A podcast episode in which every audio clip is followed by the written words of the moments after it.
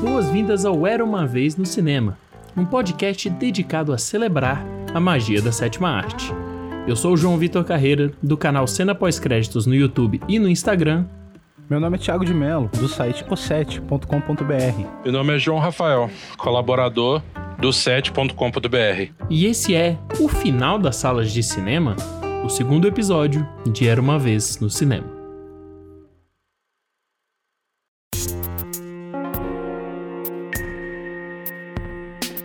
No dia 3 de dezembro de 2020, a Warner Bros. anunciou que lançará todos os seus filmes de 2021 simultaneamente nos cinemas e no streaming, no caso o HBO Max, o que é provavelmente um dos maiores marcos da história do cinema. Com isso, filmes como Duna, Matrix 4, Godzilla vs Kong, entre outros, estarão disponíveis no HBO Max no mesmo dia em que são lançados na telonas.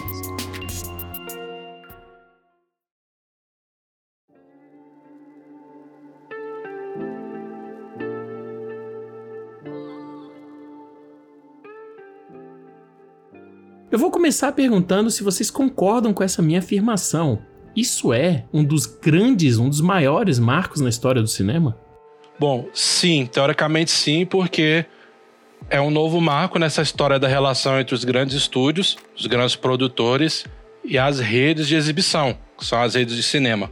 É, se você pegar na era de ouro de Hollywood, que a gente coloca ali, que é no início do cinema falado, até a década de 60, mais ou menos, que era a época que reinavam os grandes estúdios, que os estúdios eram donos das redes de cinema, né? Os estúdios comandavam todas as etapas de produção. Então eles controlavam muito o que era exibido no cinema.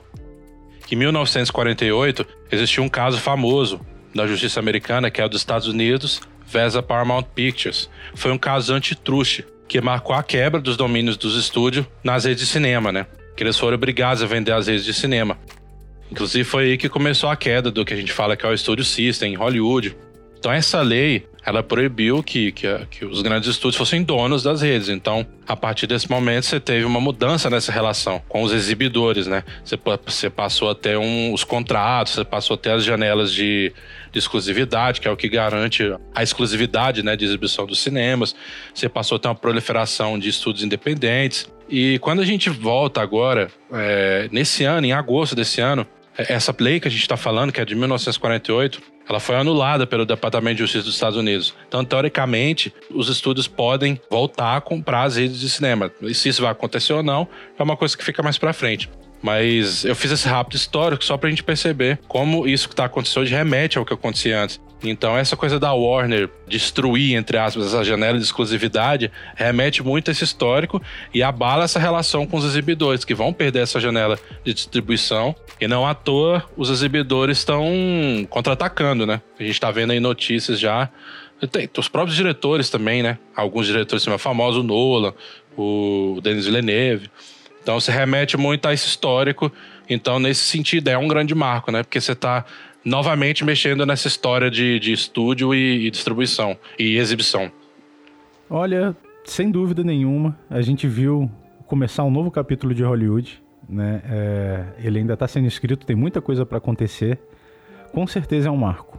Com certeza. Apesar de que era um caminho que já estava sendo desenhado, né? com toda a revolução que o streaming causou, isso era uma questão de tempo. A Warner se antecipou e para mim o que marcou de verdade foi a forma, né? O que a Warner fez é, anunciar essa mudança de paradigma gigantesca sem comunicar ninguém, sem falar com a parte criativa, né? sem comunicar os representantes dos filmes, dos atores e tudo mais, os, os roteiristas, diretores, foi uma falta de respeito tremenda, né? E a Warner como o Christopher Nolan, que tem a sua parcela de responsabilidade nisso também, disse, você descobre que está trabalhando para o melhor estúdio e acorda e você descobre que está, na verdade, para o pior serviço de streaming, né, que é o HBO Max. Então, sem dúvida nenhuma, é um grande evento na história do cinema de Hollywood. Que ainda está sendo escrito, né? Porque tem todo um, toda a cadeia de Hollywood depende dessa distribuição de filmes. Né? Eu não sei ainda quais, quais serão os níveis de retaliação, haverá sem dúvida nenhuma. Né? Então pode ser que a Warner mude a ideia, volte atrás em alguns filmes ou não. Não sei, tem coisa para acontecer. Mas marcou mesmo. Pois é, você comentou, né? Eu até queria puxar esse lado. A gente tem o Nolan, que, querendo ou não, ele é um dos diretores que, pelo seu nome, atrai um público gigantesco. O Villeneuve tem conseguido fazer isso, não com tanta gente, as bilheterias são um poucos menores, mas com os diretores que têm contrato com a Warner criticando isso, parece que foi uma coisa que foi feita meio na emoção.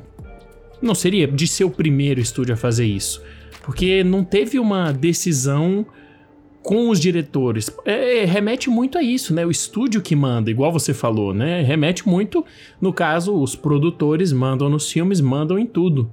Então, a minha pergunta é essa: será que vocês não acham que foi meio na louca? Ou isso foi realmente calculado para ser dessa forma, para eles serem o primeiro e desbravarem esse território?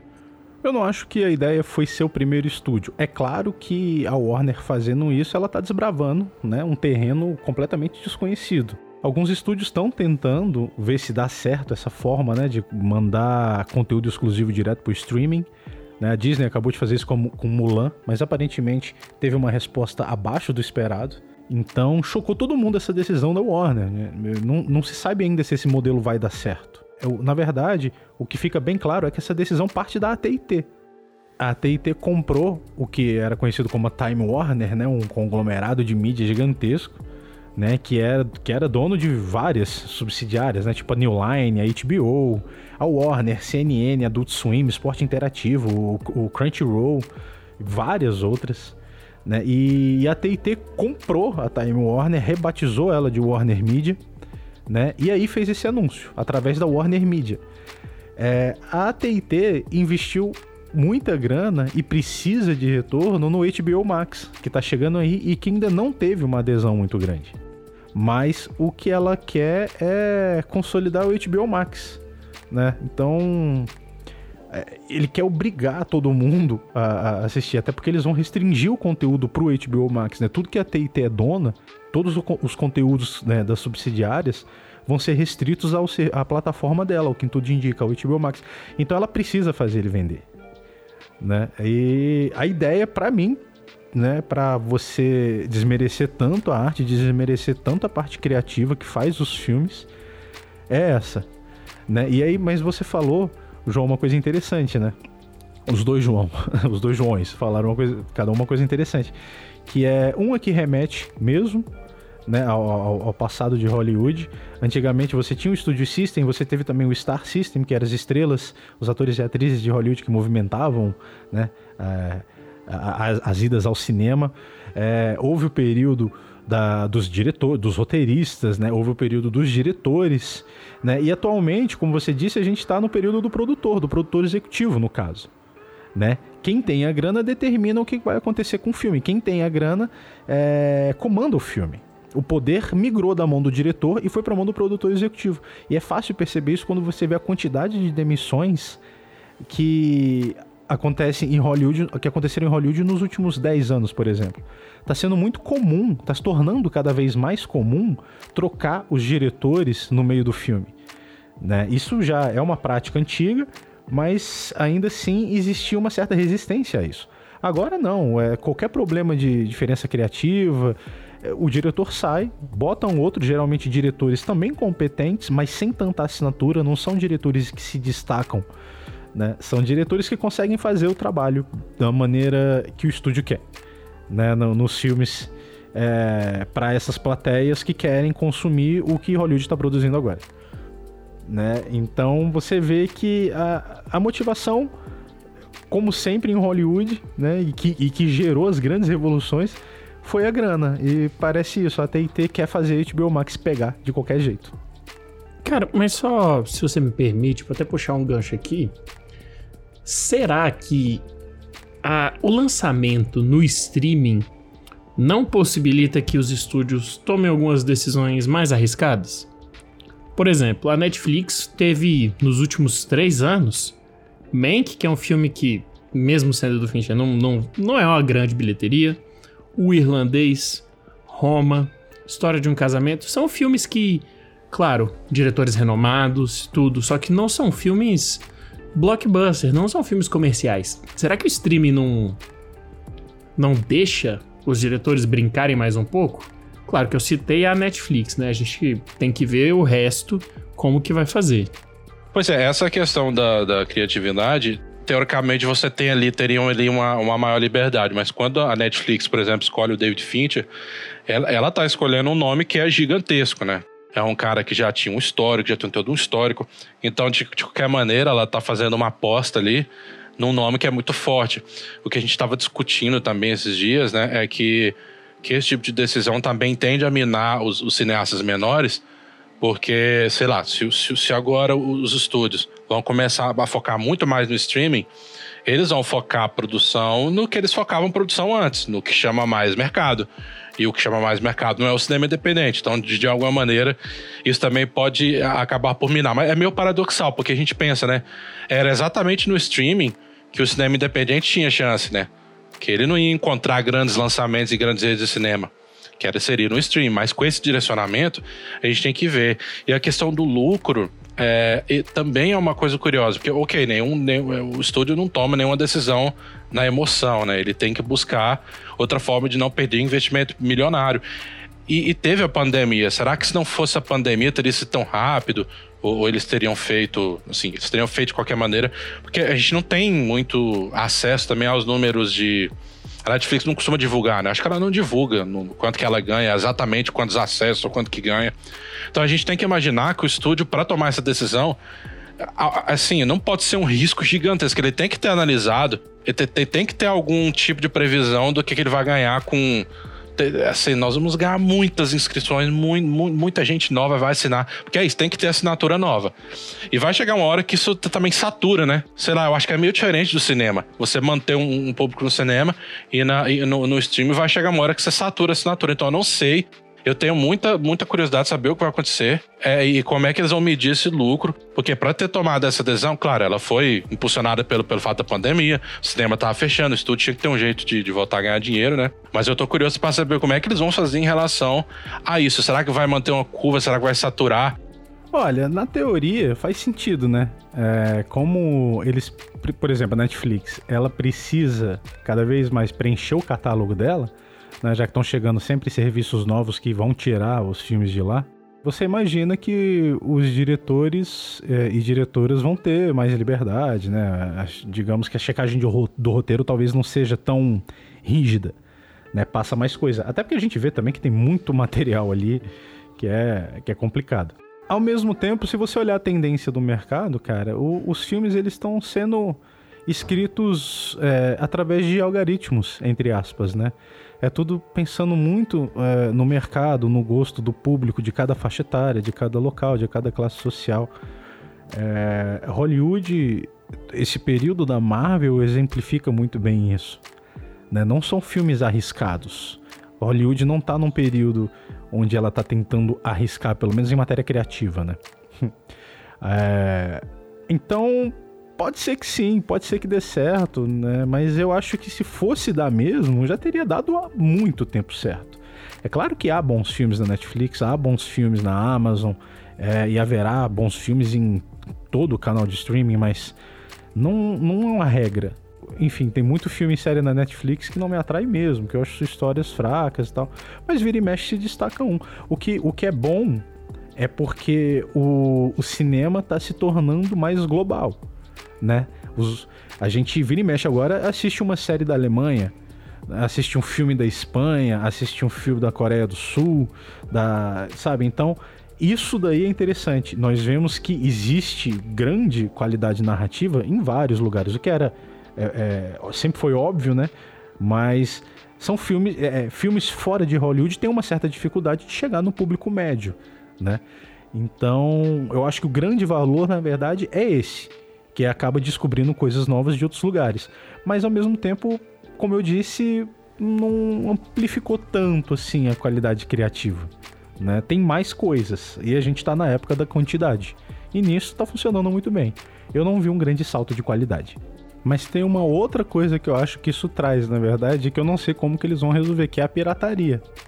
Pirataria cresceu muito nesse período de pandemia. E ela tende a, a, crescer agora, então, porque era difícil você piratear um filme com qualidade. Ou tinha um vazamento, e geralmente também eram em filmes que ainda não estavam completamente finalizados. Né? Então, você via o cabo aparecendo, você via é, a falta dos do CGs e tudo mais. Ou então era aquelas gravações vagabundas de que o pessoal tem que esconder uma câmera para entrar no cinema, né? Que é horrível. Agora o filme vai estar tá na tela do cinema, mas ele também vai estar tá no computador. E tem muito mais recursos para capturar e distribuir esse filme no computador. Né? Eu, não, eu não consigo entender é, como que eles vão resolver a questão da pirataria. A gente viu e tá vendo que, tá, que há um movimento de combate. Né? Teve no Brasil, inclusive, gente pagando multa, já tá tendo na Inglaterra, teve em, em alguns outros países aí. E vai se intensificar. Com certeza tem a ver com essa essa ação da Warner, né? Da, da AT&T da Warner. Mas é um problema que eu não, não sei como eles vão resolver de fato, sabe? Então, é, eu acho que você traz um, um, um argumento muito interessante.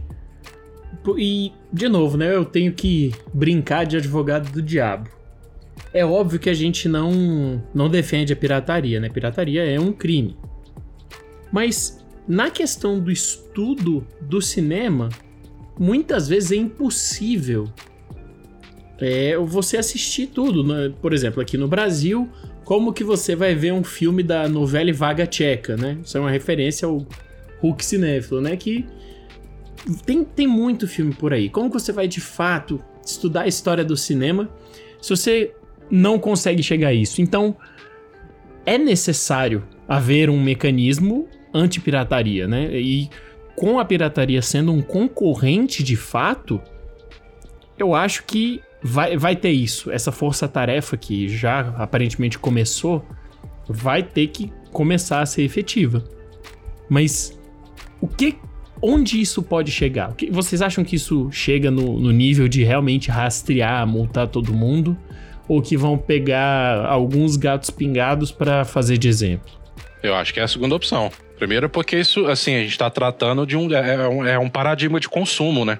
Há muitos anos, a gente... É, você falar que pirataria era crime era um negócio óbvio. Assim, ok, é óbvio na lei ainda, né? Você tá se apropriando de um material sem pagar o autor e tal. Mas, cara, é, não tem como você negar que o paradigma de consumo mudou. Existe uma mudança tecnológica e de comportamento gigantesca que a indústria teve que se adaptar, ela foi forçada a se adaptar. A gente viu a indústria fonográfica tendo que se adaptar também, né, a isso. Ela teve que criar mecanismos para colocar esse acesso. E assim, para o usuário comum que está na frente do computador, a pergunta dele é simples: o que é mais fácil para mim? Primeiro, tem que ser barato, então o mercado vai ter que se ajustar. Então eu tenho que ter opções baratas. E isso já é um problema, pode ser um problema também, né? Que é aquela coisa da TV por assinatura que a gente falava antes, né?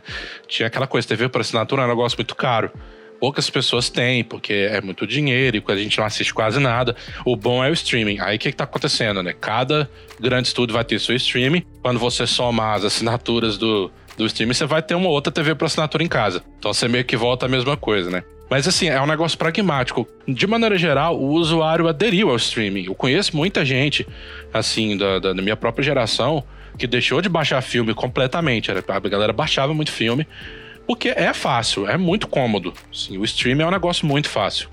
Então, assim, se você der mecanismos para a pessoa, por exemplo, o mercado se ajustar, se a pessoa tiver um acesso interessante, a pessoa vai para o streaming, né?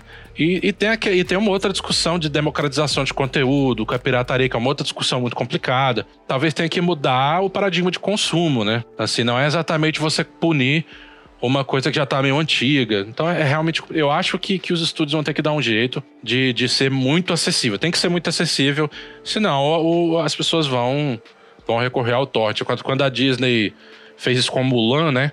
Quando Mulan. Eh, quando eles lançaram primeiro, eles, eles meio que inventaram uma janela de exclusividade, né? De outra maneira. Tipo assim, eu vou botar Mulan aqui, vocês têm a Disney mais, mas vocês vão pagar mesmo assim para ver. Agora não, né? Agora já tá já tá liberado para quem tem assinatura normal. Mas enfim, é isso. É assim, eu acho que é, que é, é questão de paradigma de consumo e vão ter que se adaptar, senão o torrent vai puxar. E não tem como os caras irem atrás de todo mundo, né? Eu acho muito.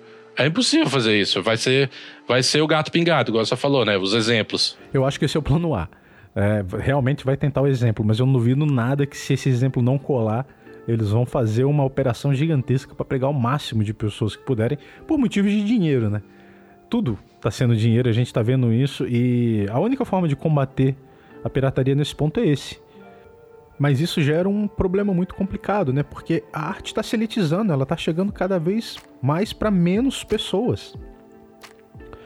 Né? Os filmes estão é, se concentrando nos shoppings, que tendem a passar só um, um mesmo tipo de cinema, né? que fecha as portas para tudo que é diferente. Os ingressos são caríssimos, o deslocamento, os shoppings eles são distantes das, das periferias. E o mesmo tem acontecido com um livro, né, com serviços de streaming que, estão, que são muitos e são, vão ficar caros, cada vez mais caros, né, tá tudo encarecendo. E não dá para ficar pagando tudo. Eu tenho a, a, sorte de ter uma condição de vida que me permite assinar mais de um serviço de streaming, me permite comprar de vez em quando DVD e Blu-ray, me permite ir ao cinema. Né? Mas eu faço parte de uma minoria. A maioria das pessoas não tem essa liberdade econômica que eu tenho. E eu acho isso extremamente preocupante, muito, muito complicado. E é óbvio que a pirataria é errado. Né? É óbvio que aquele filme foi feito por muitas pessoas e essas pessoas merecem ser valorizadas e reconhecidas pelo trabalho delas, não apenas pelos méritos, mas de forma financeira. Não adianta só falar, olha o filme desse cara. Ele precisa de dinheiro, todo mundo precisa de dinheiro, mesmo que seja uma indústria multimilionária, né? Mas, ao mesmo tempo, o que, que você faz? Você deixa de ter acesso à cultura? Você deixa de ter acesso à arte? Sabe? Então, é um problema complexo. É um problema muito complexo porque a pirataria existe exatamente porque não existe essa democratização de acesso à cultura. Né? Ela é uma necessidade. Né? Não estou justificando a pirataria, não estou falando que ela tem que acontecer nem nada. Falando que é uma necessidade humana o consumo. Né? Por exemplo, tem muitos filmes que eu que estudo cinema quero assistir e que você não acha. Sabe? É muito ruim não poder vê-los. Então é, você fica com essa lacuna de informação e você quer conhecer, eu quero conhecer, sabe? Então é muito complicada essa questão da pirataria. Eu não sei realmente é, se eles têm o que eles podem fazer além do plano A ou B. Não, você tem razão em falar que tem que, que, democratizar, mas é realmente uma discussão muito complicada. Porque, igual você falou, né? Pra, ah, ok, a gente está falando isso tudo, grande parte do que a gente falou se aplica ao público geral. Mas é a gente, né? Que é dessa nossa bolha cinéfila, a gente que quer ver filme de todos os lugares, todas as épocas. Cara, é, sem é, é difícil. Eu, eu, até tava brincando aquele dia no grupo, né? A gente tava falando que como é que, que, que, que as pessoas, as, as pessoas que a gente tem como referência hoje, faziam para assistir tudo quanto é filme nos anos 80, nos anos 90. Era, assim, é muito complicado. E, eu, a gente tenta imaginar como é que a gente ia fazer isso hoje. Como é que você vai pegar a filmografia de um diretor alemão lá da década de 20. Você, no máximo, você vai achar num desses, desses serviços de streaming mais voltados pro para os filmes cultos, você vai achar ali um figurão, né? Um, um, ou dois filmes do cara, mas você não vai. E esse negócio de democratizar a arte realmente. E é complicado, né? Porque também você tem a questão. E, e o cara que está começando? O cara que, que, que às vezes faz o filme, como é que ele vai ganhar dinheiro com o filme? Tipo, mesmo que ele vá democratizar a arte, como é que ele vai fazer? Então é, é realmente. É muito complicado. Isso rende, rende um outro papo. É, não, eu só sei que é complicado. Não tenho nem ideia de como resolver isso. É, é também não. Não, eu concordo com vocês, inclusive, que dá um, um assunto, né? Eu. Ainda mais essa questão do, do streaming e da limitação do acesso artístico, que ele. que apesar dele facilitar, óbvio, você tem filmes ali com clicar de um botão mas eu acho que em alguns aspectos ele até pode limitar um pouquinho, que a pessoa fica presa ao catálogo da Netflix. Eu acho que isso é um desperdício. A gente tem a história do cinema só ali, só olhando a internet. Mas, novamente, pirataria é crime. E só pra gente concluir esse bloco, é. Não sei quantas vezes, eu não conseguiria enumerar. Não sei quantas vezes a gente ouviu que é o fim do cinema. O advento da televisão em casa, VHS, Betamax, DVD, Blu-ray e finalmente o streaming. Quem está com medo de que isso seja de fato o final do cinema como a gente conhece, por que que seria agora? Sendo que a experiência cinematográfica dentro de um cinema ainda é única, que é o que a gente vai conversar daqui a pouco. Mas por que que agora seria diferente? Olha, eu não consigo ver isso acontecer de verdade. É, eu não acho que o cinema vai acabar. Né? O que a gente está vendo é o movimento do cinema se diminuir, se isolar né, se elitizar e de, uma, de toda a narrativa que está se tornando, pelo menos essa narrativa dos grandes blockbusters, né? Está se tornando menos atraente. Mas as pessoas ainda vão ao cinema. A gente vê os lucros que a Marvel e a Disney têm.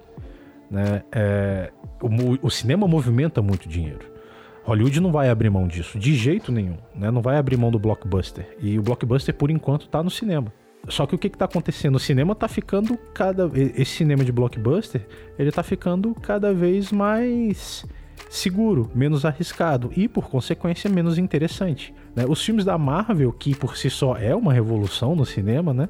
construiu uma coisa que nunca tinha acontecido antes. Os filmes da Marvel são todos basicamente do mesmo assunto. Né? Então você vai naquele filme é, para vibrar, para curtir a experiência do cinema, mas quando o filme também não te prende, a experiência do cinema enfraquece, sabe? Então eu não acho que o cinema tá acabando, ele tá se modificando, ele tá se.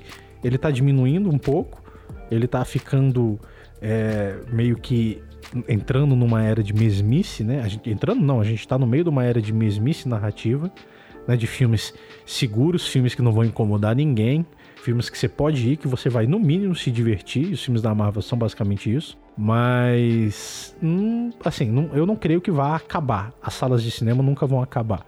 Né? Esses cinemas voltados para um público mais é, seletivo, né? Que, que, que dá espaço para filmes fora de Hollywood, aí sim em alguns lugares eles vão acabar e a tendência é diminuir cada vez mais, né? Porque há menos interesse. São filmes para um público muito pequeno, para um nicho muito pequeno. Esses cinemas vão diminuir bastante. Mas a grande cadeia de cinema, grande redes de cinema, não, não tem como. Ela movimenta muito dinheiro para abrirem mão disso. E tem novas tecnologias chegando, né? Sempre tem a promessa de algo, de uma experiência que você pode ter lá na grande tela, mas você não vai ter na sua casa. Né? Então ele, ele continua se movimentando e se alimentando de alguma maneira. É, o cinema, ao longo dos anos, ele teve que, que passar por, por, vamos dizer, revoluções internas, né? Ele teve que se reinventar algumas vezes. Quando aconteceu isso na época da televisão, ele teve que que ele brincou principalmente com o formato dele, né? Ele passou a ter que passou a ter os formatos é, bem mais alongados, teve experiências bizarras, assim, você olha na década de 50, eles faziam uma, um esquema lá de três telas, que eles botavam uma tela gigante na frente, uma do lado, e até na hora de filmar você tinha que ter um, um esquema especial, mas era muito caro. Então, assim, isso para mostrar que o cinema ao longo dos anos, o que, que ele teve que fazer? Ele teve que criar essa noção de experiência única para poder ultrapassar o que estava acontecendo em casa. Como hoje está um pouco mais complicado, porque hoje a gente pensa o que mais que o cinema pode fazer em termos técnicos. É difícil imaginar. Porque, assim, ele já é um parque de diversões, como diz o Scorsese, né? Ele já tem o 3D, ele já tem, assim, é, é difícil a gente saber, a gente imaginar o que, que o cinema poderia criar para ele puxar todo mundo novamente para ele e deixar a pessoa que está em casa com a tecnologia que tem hoje, com as TVs de, de altíssimas definições, com som, para elas poderem sair de casa. Então, é, eu não consigo imaginar. E essa coisa do cinema acabar, assim, teoricamente, se você olhar a adesão da Warner, é muito sem precedente. É um golpe, assim, direto. Você destruiu a janela de, de exclusividade, que é o que garante novamente, né, o cinema ganhar o dinheiro dele. Ele, ele leva ali, o, estúdio leva mais ou menos, normalmente 50%, 60%. E, e mesmo assim, o cinema, ele ganha mais com com as atividades extra-filme, né? Com bomboniere, com essas coisas. A maior parte do lucro do cinema vem disso. Então, assim, é óbvio que, que as redes não vão deixar isso acontecer. Tudo depende de como é que elas vão fazer. Vai, vai ter coisa na justiça. Então, eu acho muito difícil a gente saber, né? Assim, eu, eu gostaria de acreditar que não vai acabar. Porque é igual o Thiago, eu também amo cinema, embora, a gente, como a gente vai falar pra frente, a experiência de ir ao cinema ela também tem, tem ficado difícil. Mas eu acho difícil a gente saber, porque é muito sem precedente o que aconteceu. E, e a tecnologia ela avança muito rápido, fica difícil a gente prever o que, é que vai acontecer. Eu queria fazer um parêntese também, só porque eu acho isso bem interessante, porque a gente tá. A Hollywood está vendo uma outra revolução. Né? Que hoje em dia as pessoas conseguem fazer filmes com celular. Né? Celulares com definições incríveis que filmam, que filmam em resoluções é, belíssimas, né? o computadores que conseguem fazer trabalhos de pós-edição sensacionais, claro que tudo dentro do limite, né? Um computador de casa não vai competir com um computador de, da grande Hollywood, eu imagino, né? Alguns sim, mas a maioria não. E a gente tá vendo essa mudança na forma do filme. Né? Se você entrar no YouTube, você vai ver um bando de filme de, de gente independente do mundo inteiro. Né? E isso é muito legal. Eu fico pensando até se a Warner não tinha um pouquinho disso em mente, né? Para fazer esse anúncio, né? Para sei lá, para começar a manter as pessoas engajadas só no cinema do grande estúdio, né? Porque não só, não é só o celular.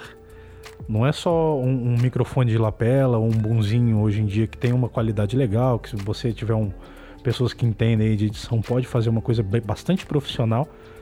Mas você tem, por exemplo, as, é, os drones, cara. Os drones vão causar uma revolução absurda. Assim que a tecnologia chegar lá, né? Os drones já filmam hoje também em, em grandes é, qualidades. Imagina quando eles começarem a fazer movimentos é, perfeitos.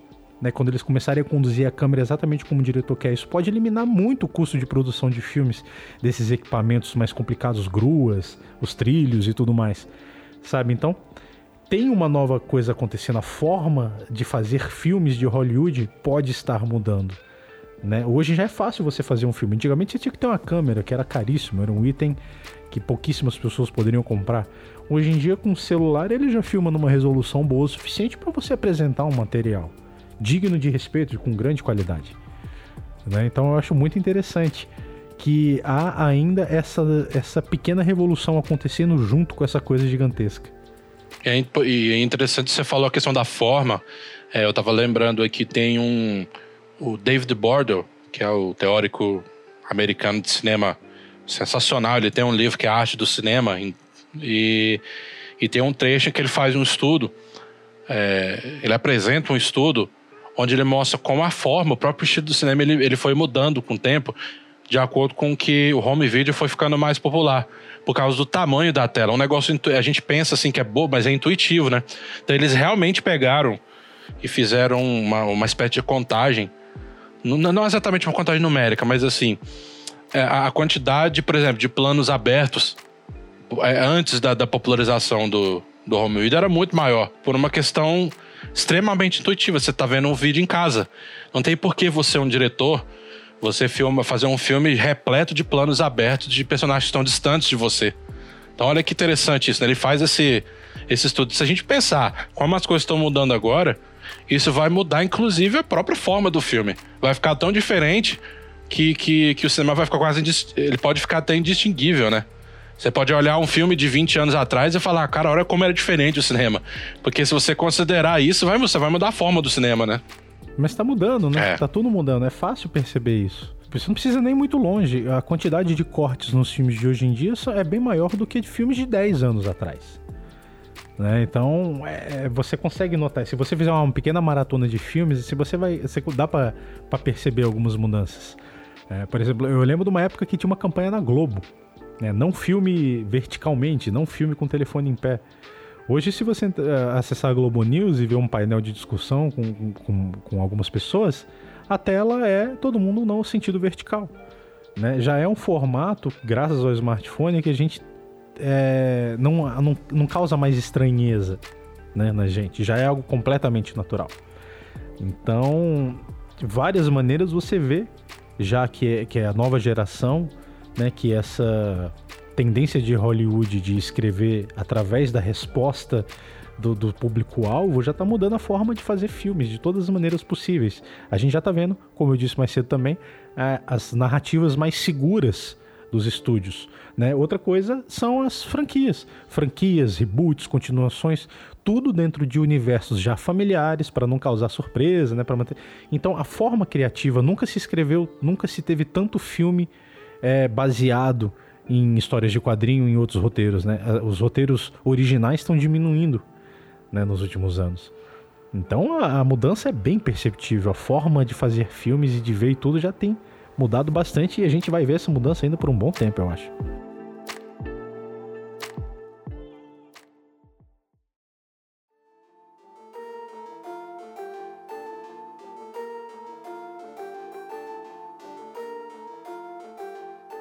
Aproveitando a experiência de estar no cinema, de ter um puta som, uma tela gigantesca, toda a experiência do cinema que a gente já comentou aqui, e é óbvia das diferenças de ver um filme no computador, na TV ou no celular.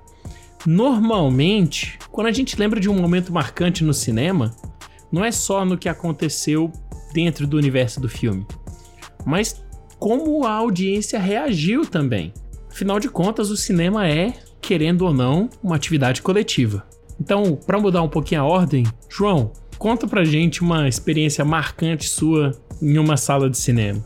É, antes de eu contar a experiência marcante do cinema, que foram várias, é, eu tenho que realmente dizer que, que a falta do cinema me fez perceber o quanto eu tava com saudade, porque a gente tava falando isso, eu tinha jogado a conversa pros, pros dois participantes no grupo, né? O quanto eles estavam com saudade de ir ao cinema, porque eu não vou mentir, eu tava me acostumando por questões de deslocamento, de, de preço, de, de, de, às vezes o cansaço que você tem de ter que ir ao cinema. E eu fui assistir a um documentário e assim, do, no documentário o som já era absurdo. Assim. A diferença de som, a diferença de imersão que ele causa, então realmente você percebe que você, tá, que você sente falta disso. Agora, a experiência coletiva me marcou. A, a que mais me marcou foi em 2003, quando lançou O Senhor dos Anéis e o Torno do Rei.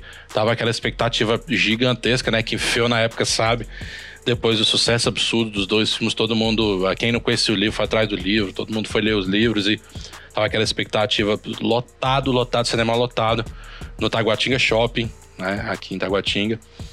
E, e, durante vários momentos do filme, essa experiência coletiva funcionava, porque ela, ela assim, as catarses do filme elas funcionavam em consonância com o público, então era muito legal, né? Porque você. Era, era meio parecido você estar num show de rock de uma banda que você gosta.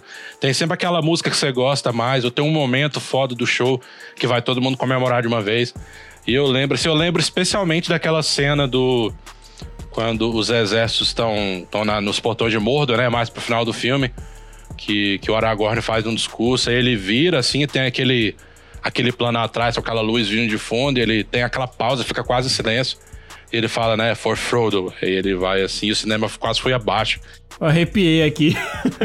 eu tô todo arrepiado, completamente arrepiado, de verdade. Pelo amor de Deus. não, isso, e você fica arrepiado, assim. Não, e não foi só isso, assim, foram vários momentos do filme. E, assim, você tem certa saudade disso, né? Então, esse foi um dos momentos marcantes. Talvez tenha sido mais, é o que eu mais lembro, assim, com mais carinho. É, Senhor dos Anéis me trouxe também experiências maravilhosas. Eu lembro de assistir com minha mãe e da ansiedade de chegar o ano seguinte para poder ver a próxima parte. É, foi épico, assim, foi muito bom. É um filme que certamente eu acho que marcou muita gente. Mas para mim, quando falaram para escolher, cara, a primeira experiência que me veio mesmo foi Titanic. Eu tinha mais ou menos uns 13 anos na época que eu assisti o filme, na época de lançamento do filme. E foi uma experiência muito louca, porque eu tava chorando copiosamente na hora que o Jack morreu e me sentindo envergonhado, né? Claro, mas sociedade, cultura boba. E, e eu lembro de olhar pro lado para ver se tipo, as pessoas estavam reparando que eu tava chorando e eu vi que tava todo mundo chorando. Eu achei isso ótimo, porque é uma experiência coletiva, é justamente isso. Você deixa de ser um indivíduo e faz parte de um quase um organismo vivo, sabe? Você faz parte de uma plateia que tá reagindo àquilo ali, que tá lá com o mesmo propósito, com o mesmo objetivo. E quando o filme é bom, isso fica ainda mais gostoso, fica ainda mais natural. Né? Então, a, a, do Titanic foi uma experiência sensacional para mim. Né? Eu gosto do filme até hoje. É, e, e, eu lembro de, de, de, olhar e reparar que não era só comigo e que ele mexe com todo mundo de, da mesma maneira, assim, sabe? Então é uma coisa muito louca. E a última experiência que eu tive coletiva que eu adorei foi justamente com os Vingadores, com Guerra Infinita, que eu vibrei muito, foi sensacional, mas principalmente com o Ultimato, na cena do Capitão América com o martelo do Thor, sabe? A sala veio abaixo, eu gritei junto, eu não aguentei, eu vibrei, parecia gol numa partida de futebol. Era uma coisa linda de se ver. E a experiência cinematográfica, o tipo de coisa que você consegue no cinema, de verdade. Né? Então, é, é, essas experiências foram sensacionais e essa última do, dos Vingadores ainda tá fresca na memória, sabe? Então, Principalmente Titanic e essa dos Vingadores. Pois é, a, a experiência mais, assim, mais marcante para mim. Eu vou aproveitar para falar bastante agora, né? Que hoje eu falei menos. É. é. Foi quando eu fui ver na estreia da Vingança do Sith. 2005, né? Eu, eu sou um pouco mais novo, né? Então eu tinha 8 anos. Nossa, vai ter que falar muito para justificar isso mesmo, viu? pois é, então, é, e eu fui com meu pai. E foi a primeira vez que eu me senti maravilhado no cinema, porque eu cresci vendo Star Wars e um, dois e três fizeram parte da minha infância também, né? Porque eles foram saindo à medida que eu fui crescendo. E eu quero pontuar também o. Ainda dentro de Star Wars, né? Império Contra-Ataca é o meu filme favorito. Mas nos últimos Jedi eu acho que eu nunca chorei tanto no, no cinema. mas a coisa mais catártica, minha experiência mais catártica dentro do cinema foi a cena final do Rogue One. Nossa, essa cena é épica. Nossa, que foi sensacional. É sensacional. A do Darth Vader. Porque é. Todo. Foi. Foi assim. O, tava todo mundo meio quieto, né? Nossa, poxa, meio triste. E tudo fica escuro e você sabe o que vai acontecer. E todo mundo começou a gritar, todo mundo, meu Deus do céu, foi, foi maravilhoso. E indo pro outro lado, sem ser o do choro, sem ser o do, da euforia, tem dois filmes que eu quero pontuar. Primeiro você falou do Guerra Infinita, oh, perdão, você falou do Ultimato. Para mim o que mais marcou foi o Guerra Infinita, porque foi o oposto, foi o total silêncio no filme da Marvel. E isso para mim foi maravilhoso, foi lindo. Você não tinha ninguém conversando. O filme acabou, você teve os créditos, você só ouvia um nariz fungando, outra coisa. E no extremo, o Lugar Silencioso também foi, foi uma experiência magnífica de ter no cinema. Eu vi o cinema lotado, aquela desgraça, povo falando, gritando.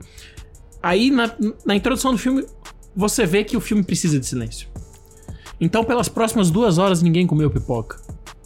E isso, para mim, foi marcante, porque foi, foi maravilhoso. Mas deu sorte também, hein?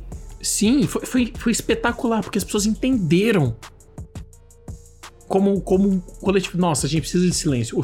O, barulho aqui é letal. E foi, assim, o total oposto de quando eu fui ver Star Trek Sem Fronteiras, né? O Beyond. Foi uma das piores experiências que eu tive no cinema na minha vida. Tinha um casal atrás de mim que ficou narrando o filme. O pessoal que chegou atrasado podia ter ido pela fileira vazia, mas não. Teve que passar para sentar na poltrona do meu lado, tipo assim, fazendo levantar. Não, não paravam de falar, a gente narrando o filme, assim, um desastre. E isso me deixa puto no cinema, né? Você falou, né? Eu, eu, destrói um pouco da experiência. Ainda mais porque, pra gente, né? É, é estar no filme, né? Mas acho que tem uma coisa que a gente tem que falar quando se fala de experiência do cinema que muitas vezes não, não é um assunto importante que acaba sendo ignorado. Porque aquela coisa, para mim a experiência do cinema é sair de casa, é chegar lá, é ver o apagar das luzes, é assistir os trailers, sabe? Tem, é todo um conjunto de fatores. É extremamente pessoal, cada um deve ter uma experiência diferente, deve valorizar uma coisa diferente. Mas a experiência do cinema, ela não surge do vácuo. A sala de cinema não é um lugar milagroso, não é um lugar mágico. Não é só porque você vai no cinema que sua experiência vai ser maravilhosa, você vai ter um, um, um momento que vai te redefinir. Não é assim. É muito importante lembrar que o filme conta para a experiência de cinema. Sabe, não é qualquer filme que vai te trazer isso, que vai deixar a gente com, é, marcado com esses momentos maravilhosos que ficam né, na, na nossa lembrança. Por exemplo, eu não gosto da franquia Transformers, eu não consigo me envolver com eles. Eu só assisti, acho que, dois filmes do Transformers no cinema. A impressão que eu tenho é que eu assisti muito mais, mas foram só dois. E eu não lembro, cara. Eu não lembro dos filmes, eu, eu não lembro da experiência, a não ser de sair da sala de cinema e pensar: meu Deus do céu, eu odiei esse filme. Além de tudo, tem a plateia também, né? Tem é, o pessoal que tá assistindo que, cara, tem que entender que aquilo ali é um espaço individual também, né? Embora seja uma coisa coletiva, seja uma experiência coletiva, todo mundo, todo indivíduo tem que fazer sua parte em prol do coletivo. Né? Então, eu já tive experiências de cinema que foram que me marcaram negativamente. Troia, né? Que acho que foi a primeira que eu lembro mesmo de eu sair da sala puto porque eu não conseguia aproveitar nada do filme. Porque ninguém calava a boca, tinha um cara que ficava comentando tudo que faziam, era horrível. Eu, tive, eu bati boca com esse cara, ele era bem mais velho que eu. E, sabe, foi horrível.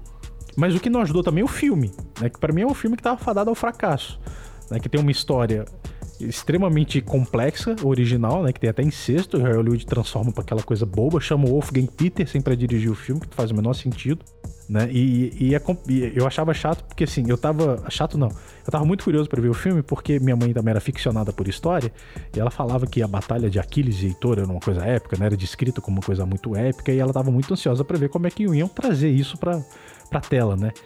E, cara, foi uma luta tão chata, tão boba entre o, o Brad Pitt e o Eric Bana, né? O Brad Pitt fazia o Aquiles e o Eric Bana o Heitor.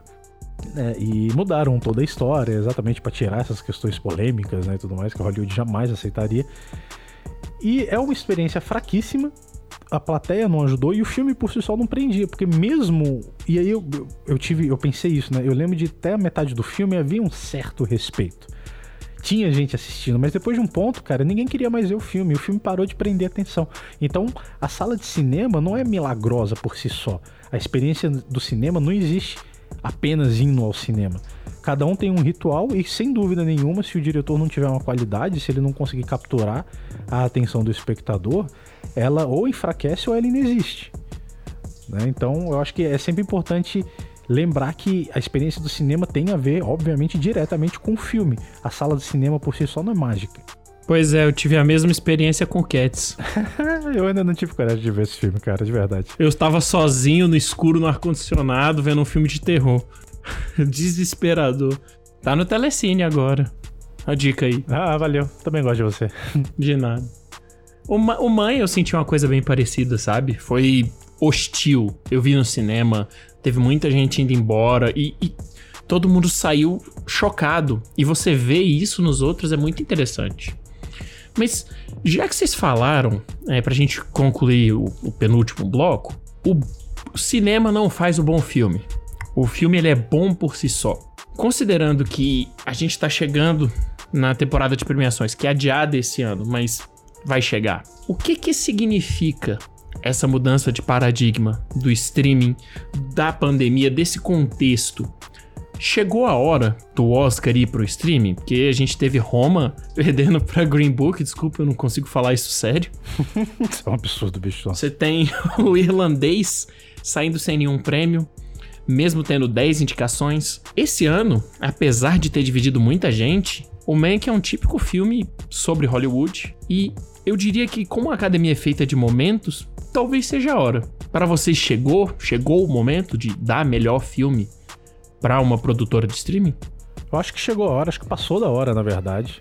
Né? A academia tem que olhar para o cinema, olhar para o filme e realmente querer valorizar o cinema e não só os mesmos gêneros ou a mesma forma de fazer o filme. Sabe, o mundo mudou, a academia deveria perceber isso. Ela está estacionada nessa ideia romântica de Hollywood e quer só premiar essas produções que ela acha é, são épicos ou biográficos ou dramáticos ou históricos ou é sempre a mesma coisa ela não consegue olhar para aquilo mesmo que ela produz, filmes fascinantes de ação, por exemplo, e ela não consegue ver valor nisso. Eu acho isso um absurdo. Por que só drama que tem que ganhar melhor filme? Né? Então o melhor filme é isso? É, o drama naturalmente é o melhor dos gêneros, né? O biográfico, o histórico, o filme de época é naturalmente melhor do que um filme de aventura. Sabe, a academia faz muitas coisas erradas. Eu, por exemplo, acho um absurdo um filme como John Wick não concorrer ao Oscar de melhor filme. Sabe, você vê o preconceito. A obra consegue homenagear o Buster Keaton, que é fazer essa referência à Hollywood antiga. É um filme extremamente dedicado, é um filme com uma qualidade em todas as camadas, é um filme com um propósito muito bem elaborado e muito bem conduzido. Pô, você, pre você premia um La La Land, que é um musical, e tem coreografia. Por que, que você não premia um, um John Wick, que é uma ação, e também é coreografia? Coreografia muito mais complexa do que de La La Land, por exemplo. Que, sinceramente, a dedicação do Keanu Reeves, para mim, tá muito superior ao que a Emma Stone e o Ryan Gosling conseguiram. Né? Então a academia tem que realmente olhar para o streaming e não só olhar para o streaming, mas olhar para aquilo que ela produz e aprender a encontrar valor em gêneros diferentes da mesmice que ela tende a premiar. Né? E se for, e se esse filme tiver num streaming, pô, então tem que valorizar o streaming que fez isso. A Amazon, a, a, o Prime Video, que não é, eu não acho ainda um grande serviço de streaming, fez Suspiria. Não vai valorizar isso, é um filmaço. Sabe? É, é, é complicado. Tem muita coisa para mudar na academia. É, porque vai, vai ter que mudar as pessoas lá dentro também, né? Quando a gente fala assim, a gente esquece que, que um filme ganha Oscar. A gente, primeiro a gente tem que lembrar que Oscar não é corrida de arte, é corrida de campanha, né? Primeiro, né? A academia ela foi criada, não a academia em si, mas o prêmio, ele foi criado para se autopromover. Então a gente tem que lembrar que as pessoas que estão lá dentro, até alguns poucos anos atrás, eram pessoas, na sua maioria, acho que não, acho que é ainda, né? São pessoas mais velhas, são homens brancos mais velhos. E assim, tem havido uma sinalização, né? A gente teve a vitória do Parasita, que foi uma vitória histórica tudo indicava que todo mundo perdeu no bolão, né? Todo mundo achou que, que 1917 ia ganhar e ganhou o Parasita de melhor filme. Então, assim, é, as pessoas lá dentro estão mudando. Saiu, é, é, acho que no começo desse ano, se eu não me engano, no meio do ano, saíram aquelas regras novas do Oscar que eu não esperava que fosse acontecer tão cedo, né? Que eles que eles estão querendo colocar umas diretrizes de, de colocar temática de minoria, de, de pessoas trabalhando, no, ah, inclusive nos bastidores de minoria que vai ter que ter, né? É, acho que são quatro, e tem pelo menos duas tem que ser obedecidas. Mas a gente tem que lembrar que isso não é de bondade, né? Isso está tá respondendo também a uma questão de mercado, até porque o Oscar estava perdendo público. Então, a gente quer que as coisas andem juntas, né? Mas vai ter que mudar as pessoas lá dentro também, né? A mentalidade ela vai ter que mudar.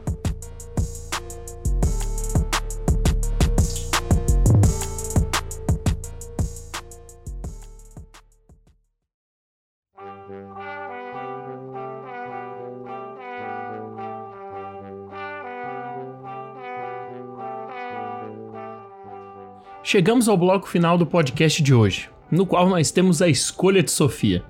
Uma escolha cruel sobre a pauta de hoje. E também, para a gente não terminar só com algo mais difícil, nós temos algumas dicas de filmes para se ver nas plataformas mais populares de streaming disponíveis no momento. A nossa escolha de Sofia de hoje são só duas opções. Vocês preferem poder ver todos os filmes, mas apenas usando a tela do seu celular? Ou você só pode ver os lançamentos do ano e só no cinema. Pode começar, Thiago. É, vamos lá. Eu passei um tempo matutando ela, né, botando na balança, né? De um lado, eu realmente amo a experiência de cinema. Eu gosto de alguns blockbusters, embora não, não sejam todos, né? Mas eu gosto do espetáculo, eu gosto do entretenimento que eles propõem dentro da sala. E por outro lado, eu não consigo me imaginar assistindo, por exemplo, Blade Runner 2049 numa tela de celular. Sabe? Parece que eu não tô vendo o filme de verdade. Parece que eu não tô vendo da forma correta. Né? Mas tendo que escolher, no final das contas, eu tenho que escolher assistir todos os filmes na tela de celular. Porque aquela coisa, a experiência do cinema não é exclusivamente no cinema. E no final das contas, a coisa que eu mais amo é conhecer novas histórias, né? Essa ideia do, do contar histórias, eu poder ter, eu poder ver filmes novos, opiniões novas, jornadas novas, isso é muito fascinante. Né? E embora a experiência de cinema seja maravilhosa, é muito limitado você ficar só vendo blockbuster lá. Então, com muita dor no coração, eu escolheria assistir todos os filmes na tela do celular. É exatamente o que você falou, Thiago. É, é muito difícil eu me imaginar privado de ver a história do cinema se desenvolver em todas as possibilidades, em todos os lugares, de todas as culturas diferentes, de todos os países diferentes. Isso não vai acontecer nos cinemas exclusivamente. Embora a gente tenha o privilégio de morar em Brasília e a gente tem possibilidade, não igual no Rio, em São Paulo, mas a gente tem possibilidade ainda de ter cinemas aqui que a gente consegue ver filme fora do circuito comercial. Então a gente tem essa possibilidade. Mas mesmo assim é muito difícil eu imaginar que eu não que eu vou que eu, que eu vou estar limitado à, àquela programação só semanal ali do cinema. Então eu também escolheria assim com muito com muita tristeza ver todos os filmes na tela do celular. Acho que hoje vai ser uma escolha unânime, porque é isso. Apesar de do cinema ser assim o lugar que eu mais me sinto confortável tirando a minha casa, eu não me imagino não podendo olhar para trás. Né, a gente tem mais de 100 anos de história do cinema.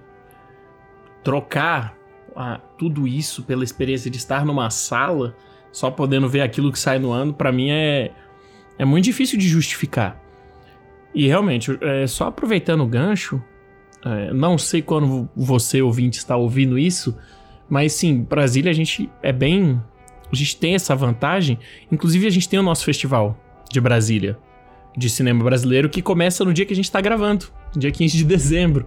Então, acho que é. Caso você escute e o festival ainda esteja acontecendo, ele está passando no Canal Brasil às 11 da noite, eu acho um horário de merda. Não tem uma palavra melhor, é um péssimo horário, ainda mais tem que trabalhar no dia seguinte. Mas eu, já que o João comentou, eu acho que eu precisava lembrar. Então é isso, né? Hoje foi 3 a 0 né? No último eu tive a resposta solitária. É, é, é com sofrimento, não é fácil, mas. E você, ouvinte? Qual seria a sua escolha? Conta pra gente lá no nosso Instagram, na publicação do, desse podcast, no arroba podcast no cinema utilizando a hashtag escolha de Sofia. E vamos agora para a nossa conclusão, que são algumas recomendações de filmes no serviço de streaming mais populares. E eu vou tomar a liberdade de começar dessa vez. E a minha recomendação é letra e música. Em inglês é Music and Lyrics. E é uma comédia romântica que, que é protagonizada pelo Hugh Grant, pela Drew Barrymore. E é escrita pelo cara que. Escrita e dirigida pelo Mark Lawrence, que fez Miss Simpatia. Então, assim, é, é tipo anti-filme de cinéfilo, anti-filme de crítico. Mas eu até fiz um vídeo pro canal. Eu acho que esse filme mostra claramente que o gênero não importa muito, mas o filme pode trazer uma coisa muito legal. E esse filme, ele mostra um retrato muito interessante da influência dos anos 80 no, na geração que cresceu nos anos 2000, na minha geração. Porque é a geração que os meus pais cresceram como adolescentes, como jovens adultos. Então, é natural que eles passassem isso para mim. Eu acho que o filme mostra isso muito bem. Ele brinca também, mas sem julgar aqueles caras que eram gostosões na adolescência, nos anos 80, ficam vivendo o passado, estão com 40 e tantos anos e, e ficam lembrando dos tempos de ouro. Eu acho isso muito legal, porque ele, ele não olha de forma pejorativa, mas ele toma a liberdade de brincar com isso. Eu acho que é um filme muito, muito fácil de se assistir, ele é curtinho. E eu esqueci de falar no começo, mas ele está disponível na Netflix. Bom, a minha dica vai ser de um filme que, que eu acabei assistindo ele agora acabando o ano e ele já vai entrar para mim como uns 10 melhores do ano. Que é o The Sound of Metal, que ficou com a tradução de Som do Silêncio. Não sei porquê, mas já que a gente tá falando de silêncio, já cabe.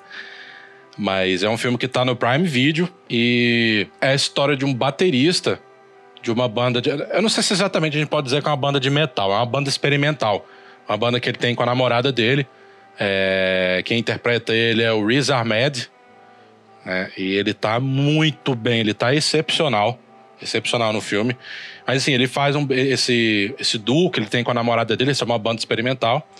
E ele começa a ter um problema na audição, ele tá perdendo a audição completamente. E o filme vai lidando com esse drama dele. Ele tem que, que ir para um para uma espécie como se fosse um retiro, de onde, onde você tem várias pessoas ali com, com também com deficiência auditiva, que elas vão para aprender a lidar com a, com a nova vida, né? Com aquela condição que eles têm. Mas só que ele não quer, ele tem essa a ideia dele, ele, ele quer recuperar a audição, mas ele tem que ir para lá e isso cria um conflito, né? Com ele, com a vida que ele tinha antes, que era uma vida extremamente tribulada, o cara era músico, e ele tem que lidar com essa realidade nova que ele nem consegue se escutar tocando bateria. Inclusive tem um plano interessantíssimo que ele que ele vai ensaiar, que ele tá frustrado e ele vai pro trailer dele, ele pega a bateria, aí o, e o, e o, filme tem um trabalho de som espetacular, porque ele, em vários momentos, ele coloca o ponto de vista sonoro do espectador junto com o dele. Então você tá com ele dentro do trailer e você escuta aquele barulho de fundo abafado, tu, tu, tu, tu, dele batendo no, na caixa, no prato. E, aí corta pra um plano do lado de fora do trailer e você vê a bateria estourando lá dentro. Pá, pá, pá, pá.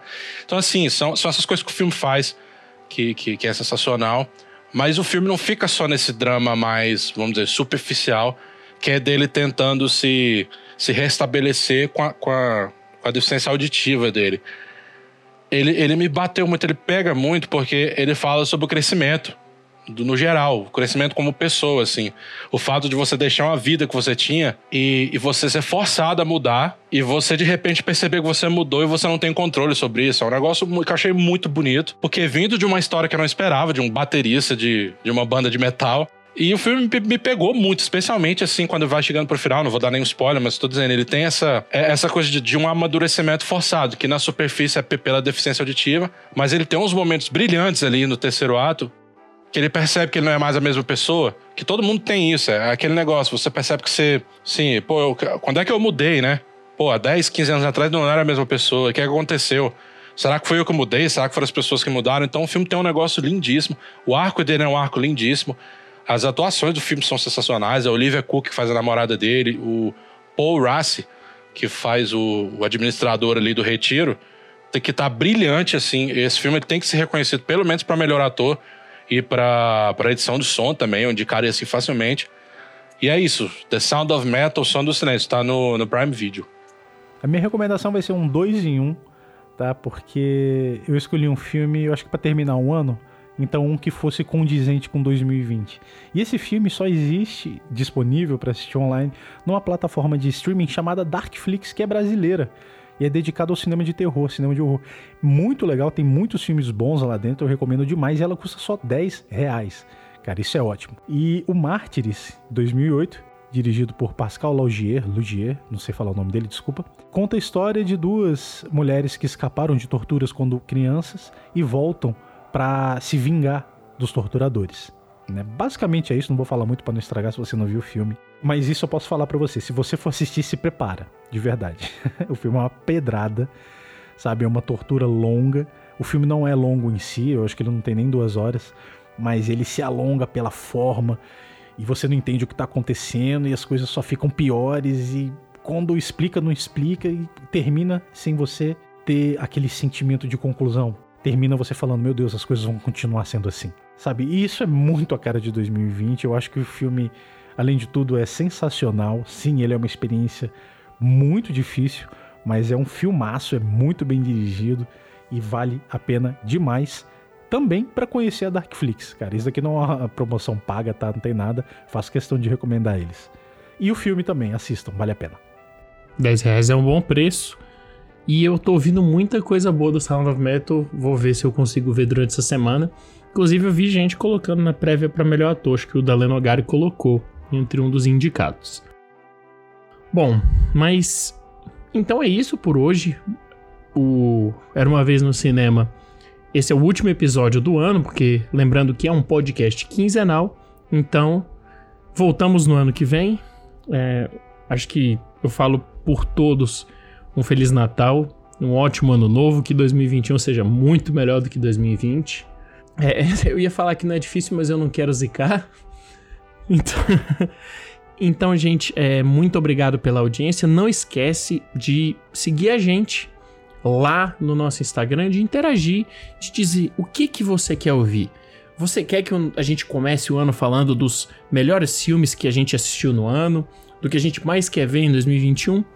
Tá sempre aberto para vocês ajudarem a gente a construir esse espaço para a gente poder conversar sobre cinema e enaltecer a sétima arte, que é, puxando um pouco a sardinha, a mais sensacional de todos. Bom, gente, é isso. É, eu espero que vocês tenham gostado do episódio.